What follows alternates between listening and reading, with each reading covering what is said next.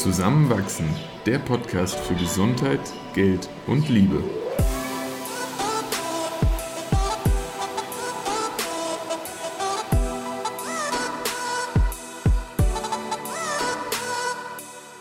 Willkommen zu einer neuen Episode von Zusammenwachsen. In dieser Folge sprechen wir darüber, wie man sich merken kann, was man liest.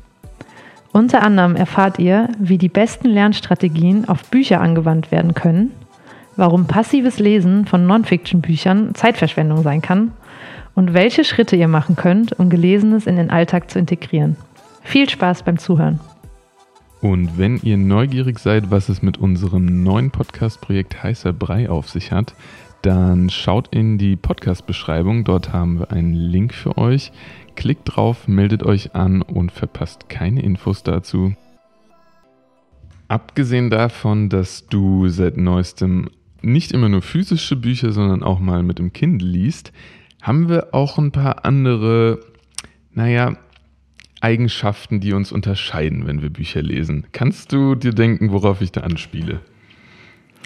Nee, irgendwie nicht. Wie viele Post-its und Textmarker habe ich zur Hand, wenn ich ein Buch lese? Ähm, null. Abgesehen manchmal für die Uni trifft das ziemlich gut zu.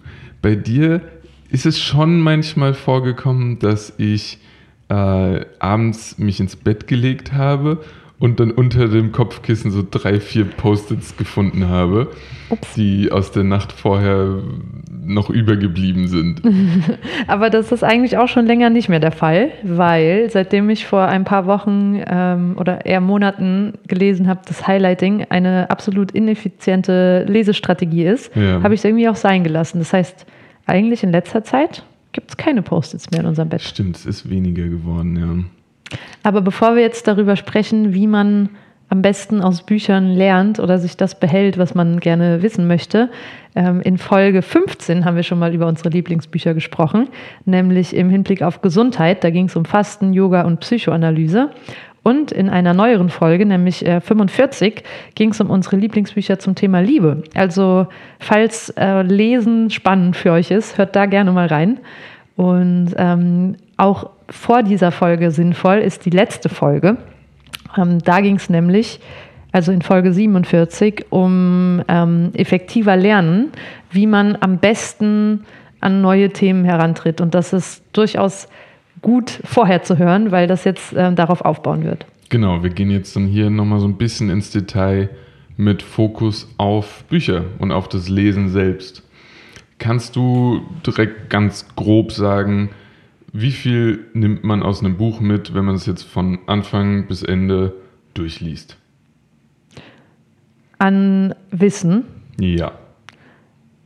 Ja, es kommt, also es ist, ich würde gern sagen, passives Lesen ist Schwachsinn und man sollte da irgendwie ganz anders rangehen, aber es kommt halt auch voll drauf an, warum man liest. Ja. Und Fiction-Bücher haben absolute Daseinsberechtigung, mhm. wenn man es einfach zum Entspannen lesen möchte, um auf neue Gedanken zu kommen, um in eine Geschichte abzutauchen oder einfach auch Inspiration zu finden aus einer anderen Zeitepoche. Ja. Und man sollte meiner Meinung nach durchaus auch lesen, einfach nur der Freude halber und nicht wegen irgendwelchen effektiven Lernstrategien. Ja. Wenn man aber dicke, inhaltsdichte Non-Fiction-Bücher liest, ist das Ziel ja doch auch oft, dass man irgendwie sein, seine Wissenspalette erweitern möchte. Ich möchte was langfristig mitnehmen. Ja, und egal, ob man das jetzt dann im beruflichen Kontext anwenden will oder um sein Leben in welche Richtung auch immer zu verbessern, ähm, ist das ein Vorsatz, der nur in Erfüllung geht, wenn man mehr macht, als passiv zu lesen. Heißt letztlich, ich muss in irgendeiner Form mit dem Buch arbeiten. Richtig. Und basierend auf der letzten Folge, nämlich den evidenzbasierten Lernstrategien, habe ich mir da so ein eigenes Framework erarbeitet, ähm, mit dem man wirklich das meiste aus Büchern herausholen kann, wenn man will. Und natürlich mache ich das auch nicht mit jedem Buch und es lohnt ja. sich auch nicht bei jedem Buch. Manche Bücher, die hört man besser nach zehn Seiten auf und legt sie zur Seite. Hast du auch schon gemacht? Habe ich auch schon gemacht. Aber wenn man Bücher hat, wie zum Beispiel Sapiens von Yuval Harari oder Thinking Fast and Slow von Daniel Kahnemann mhm. oder andere wirklich gut recherchierte Bücher, von denen man das Gefühl hat, man will langfristig darauf zugreifen können, dann macht es Sinn, die folgenden Schritte anzuwenden. Und zwar ist der erste, dass man Cues, also Anknüpfungspunkte generiert, während man liest. Die aber außerhalb des Buches liegen? Mm, das kann man sich so vorstellen, dass man einen Paragraphen liest, irgendwie denkt, aha, das würde ich mir gern behalten, und man dann diese Technik von dem Elaborieren verwendet, indem man das Wissen, was dort steht, anknüpft an ja. bestehendes Wissen. Das kann sein, wie auch in der letzten Folge erwähnt, mit einer Metapher, die man sich selbst dazu ausdenkt. Es kann sein mit einem Beispiel, so, aha, das in Anwendung auf mein Leben bedeutet also das. Es kann sein, Bezug nehmend auf vorheriges Wissen, was man aus einem anderen Buch schon mal hatte. Wichtig ist bloß, dass man aktiv diesen Link herstellt. Also zum Beispiel, um das mal so in, in den Kontext zu betten, wenn du jetzt gerade schon äh, Thinking Fast and Slow, das Buch erwähnt hast, da wird ja zum Beispiel die These aufgestellt, dass über einem, ich glaube, er hat das, äh, die Zahl 74, ein Einkommen von 74.000 Dollar, das Glück nicht mehr signifikant steigt, weil eigentlich grundlegende Bedürfnisse in unserer Gesellschaft damit gedeckt sind. Die emotionale Zufriedenheit nicht weiter genau, steigt. Genau, das war es, ja. ja. Und wenn ich dann mir nach dem Lesen dieses Fakts überlege, wie viel verdiene ich denn zum Beispiel gerade, was ähm, würde ich gerne mehr verdienen, gekoppelt mit der Frage, was würde ich mir davon überhaupt leisten wollen und wie viel zufriedener würde mich das machen, dann habe ich mich ja aktiv mit dieser Aussage auseinandergesetzt, das irgendwie auf meine Umstände angewendet, dann dürfte das schon ziemlich sicher hängen bleiben, oder? Ja, man könnte, ja, man könnte es auch in andere Arten und Weisen machen, dass man sich zum Beispiel seinen, seine monatliche oder jahr, jährliche Überweisung vorstellt mit dieser Summe, die dort mhm. steht und dann sich sagt, aha, da wäre also das Maximum erreicht oder überlegt, wer im Freundeskreis das erfüllt ja. oder ob das ähm, passt zu einer Information, die man aus einem Finanzbuch schon mal vorher gelesen hat. Zum Beispiel, wenn man vorher Ramit Sethi gelesen hat und weiß, der sagt, eigentlich steigt die Lebenszufriedenheit auch noch über diese 74.000 hinaus. Ja. Erkennt, da ist ein Widerspruch, ja. Aber genau wie du sagst, Informationen in Verhältnis zu eigenen Lebensumständen oder vorherigen Informationen bringen. Okay, ja, ja verstehe ich. Und im Idealfall das sogar schreiben. Also entweder mit einer kleinen Notiz an die Seite mhm. kritzeln oder in, einer, in einem Notizbuch, was man neben sich liegen hat, während man liest oder in Kindle Notes, wie auch immer, ja, dass man das irgendwie festhält. Das wäre gut. Ja. Genau. Und das Zweite, was man danach macht oder auch schon währenddessen macht, ist die Technik von Interleaving anzuwenden. Und Interleaving ist eine evidenzbasierte Lernstrategie, die besagt, dass man eine Tätigkeit aufhört zu praktizieren, bevor man sie perfektioniert hat. Das heißt zum Beispiel, du lernst einen Text auswendig und kannst ihn so zu 80 Prozent, aber noch nicht perfekt aber du musst noch drei andere Texte auswendig lernen. Und obwohl du ihn noch nicht perfekt kannst, hörst du auf und machst dich an den zweiten. Oder du übst eine Karateübung, die du noch nicht perfekt kannst. Und obwohl du noch nicht fertig bist, machst du schon das nächste. Und das fühlt sich unkomfortabel an und irgendwie Absolut, auch kontra, ja. kontraintuitiv. Und in Studien sagen Menschen auch, das bringt nichts, also ihr Gefühl sagt nichts, aber was die Wissenschaft sagt, ist, es bringt total viel, weil das Unterbewusstsein weiterarbeitet auch wenn du es noch nicht perfektioniert hast und du dadurch stärkere Lernfortschritte machst. Was das jetzt für Bücher heißt, ist, dass man durchaus verschiedene Bücher gleichzeitig lesen sollte. Das mache ich tatsächlich erst seit sehr kurzem. Und bisher habe ich jetzt noch nicht das Gefühl, dass es mich großartig durcheinander bringt. Also spontan würde ich dir erstmal zustimmen. Ja, weil, weil das Coolste ist halt, ähm, dass Ideen oft an Kreuzungen von Gedanken und Wissen entstehen. Und wenn du sehr geordnet ein Buch nach dem anderen liest, dann verbaust du dir fast so ein paar Chancen, wo diese, diese Verbindungen entstehen können. entstehen können. Genau. Deshalb macht es durchaus Sinn, auch verschiedene Bücher gleichzeitig zu lesen. Und die können auch themenfremd sein. Ja. Ja.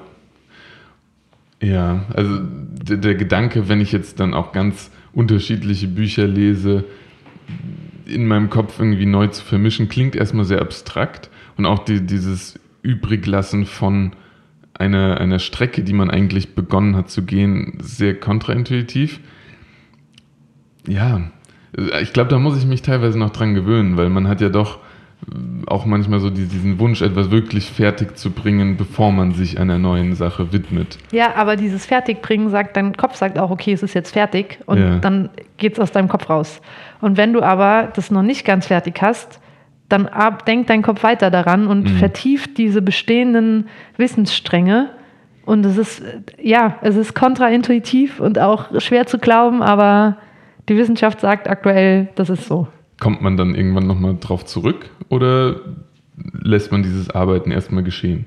Ja, man kommt schon irgendwann wieder ja. drauf zurück, aber im Idealfall, wenn eben schon Vergessen eingesetzt hat. Das heißt, wenn man schon wieder eine Aufarbeitung macht, die sich auch anstrengend anfühlt. Mhm. Und das ist nochmal ein Punkt, warum das Menschen nicht machen, weil wenn sie dann wieder zurück darin kommen und das fühlt sich anstrengend an, dann denken sie sich, ah, ich habe ja nichts behalten, es ist irgendwie alles weg, ist es aber nicht. Ja, dieses Wiederholen macht es noch stärker. Und das ist dann auch der Punkt, den du in der letzten Folge angeführt hast, wo man eben durch dieses aktive, hochziehende Informationen wieder richtig gut lernt nochmal. Ja, da in dem, in dem Buch, wo ich da, darüber gestolpert bin, wo auch die, die ähm, Paper präsentiert wurden, das heißt Make It Stick. Und da wurde das Beispiel genannt von Profi- Baseballschlägerspielern, Baseballspielern, nicht Schlägern, nicht wie der Feuerblitz bei Harry Potter, äh, wo der Besen schon das Ganze macht. Ähm, auf jeden Fall wird da das Beispiel genannt, dass die Spieler in zwei verschiedenen Szenarien geübt haben. Der eine hat die ganze Zeit ähm, diese Annahme von hohen Bällen geübt, mhm. bis er die perfekt konnte. Danach die von Bällen, die nach unten gespielt werden. Ja. Und danach noch eine irgendeine dritte Form von Bällen, die mir jetzt nichts sagt. Ja, es war irgendwas anderes.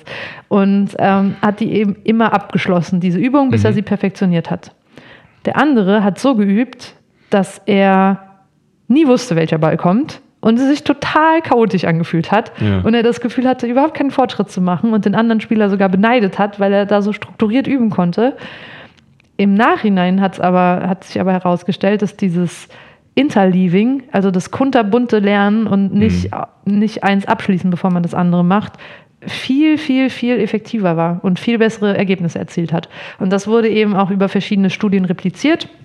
Und daher kann man das guten Gewissens auch auf seine Bücher anwenden. Ja, das ist spannend, weil ich habe jetzt gerade dann überlegt, wie äh, zum Beispiel auch mein Studium teilweise aufgebaut ist.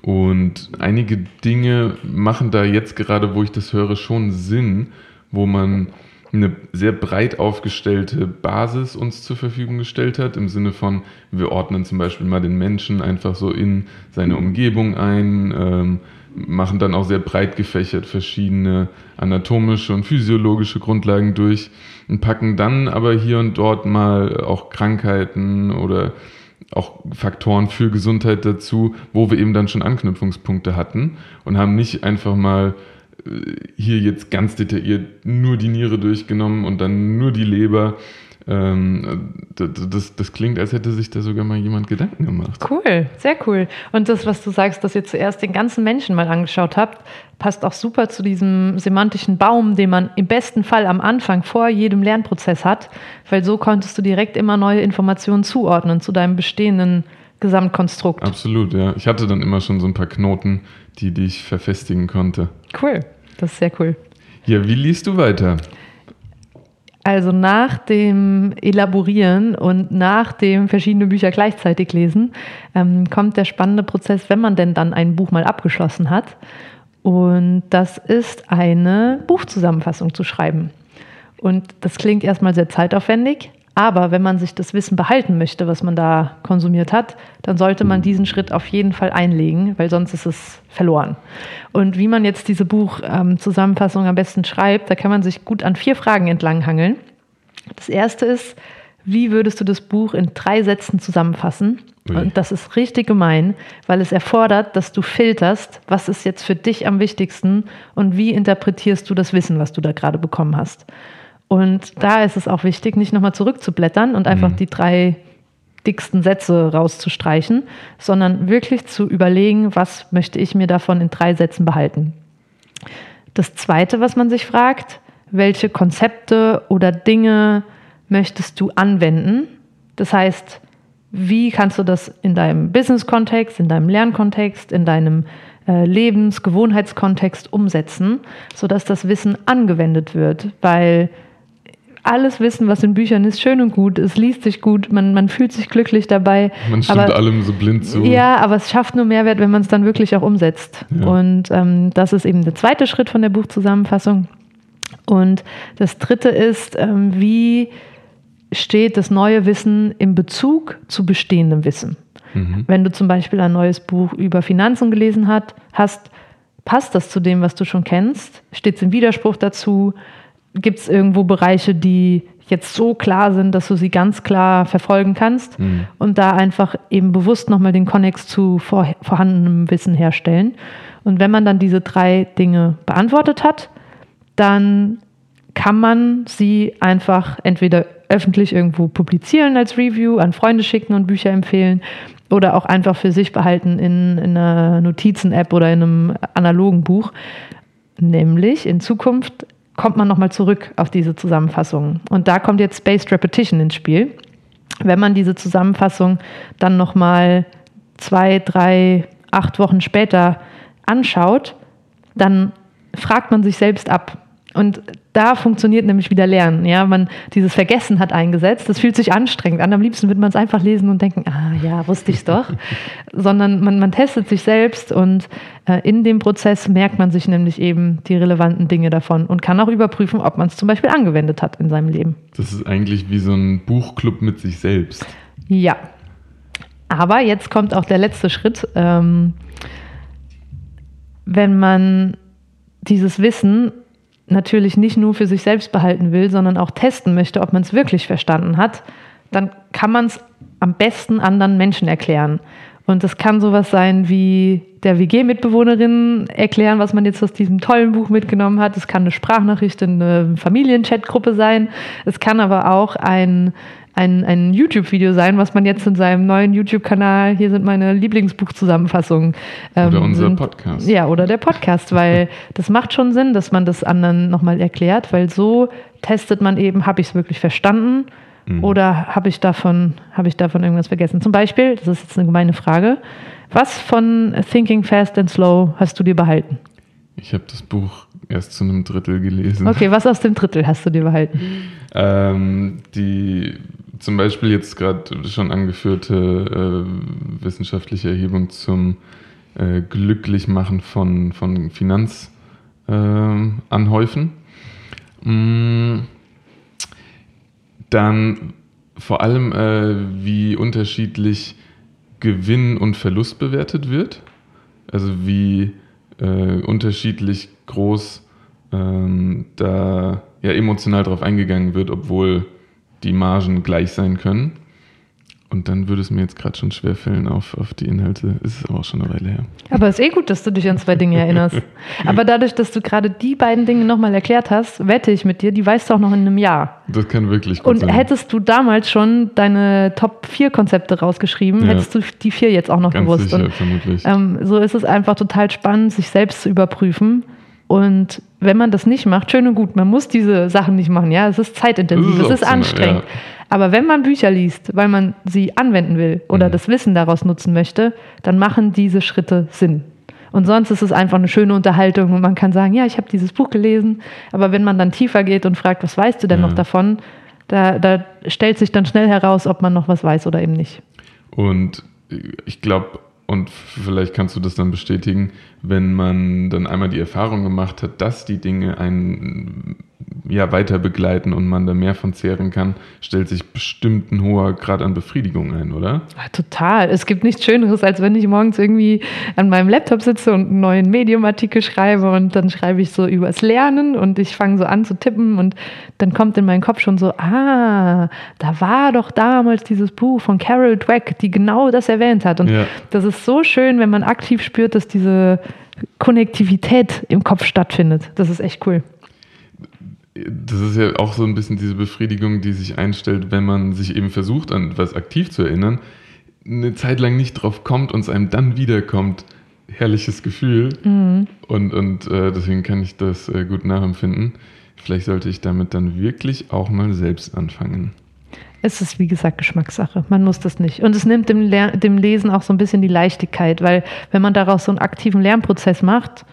Es ist halt schon auch anstrengend. Und wenn man nach einem vollen Unitag wie bei dir, du Ja. lernst ja eh den ganzen Tag eigentlich für die Uni, dann ähm, noch zusätzlich in seiner Freizeit nur lernen will, Mhm. Ja, kann ich schon verstehen, dass das nicht immer so sein muss. Aber dann baut man mal einen seichten Thriller wieder mittendrin ein und dann, dann entspannt das die ganze Geschichte schon wieder. Absolut. Und vielleicht noch zum Abschluss noch drei Tipps, falls man mit dem Kindle liest, weil ich war die ganze Zeit ein Feind davon, bis ich dann mal selbst E-Books darauf gelesen habe und herausgefunden habe, wie gut man das mit Lerntools verbinden kann.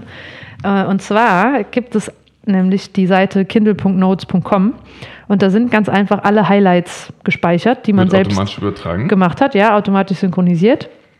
Und dann kann man, oder ich nutze eine Software, die nennt sich Readwise und die macht nichts anderes als meine Kindle-Highlights zu exportieren in mein äh, Note-Taking-System, in dem Fall Notion.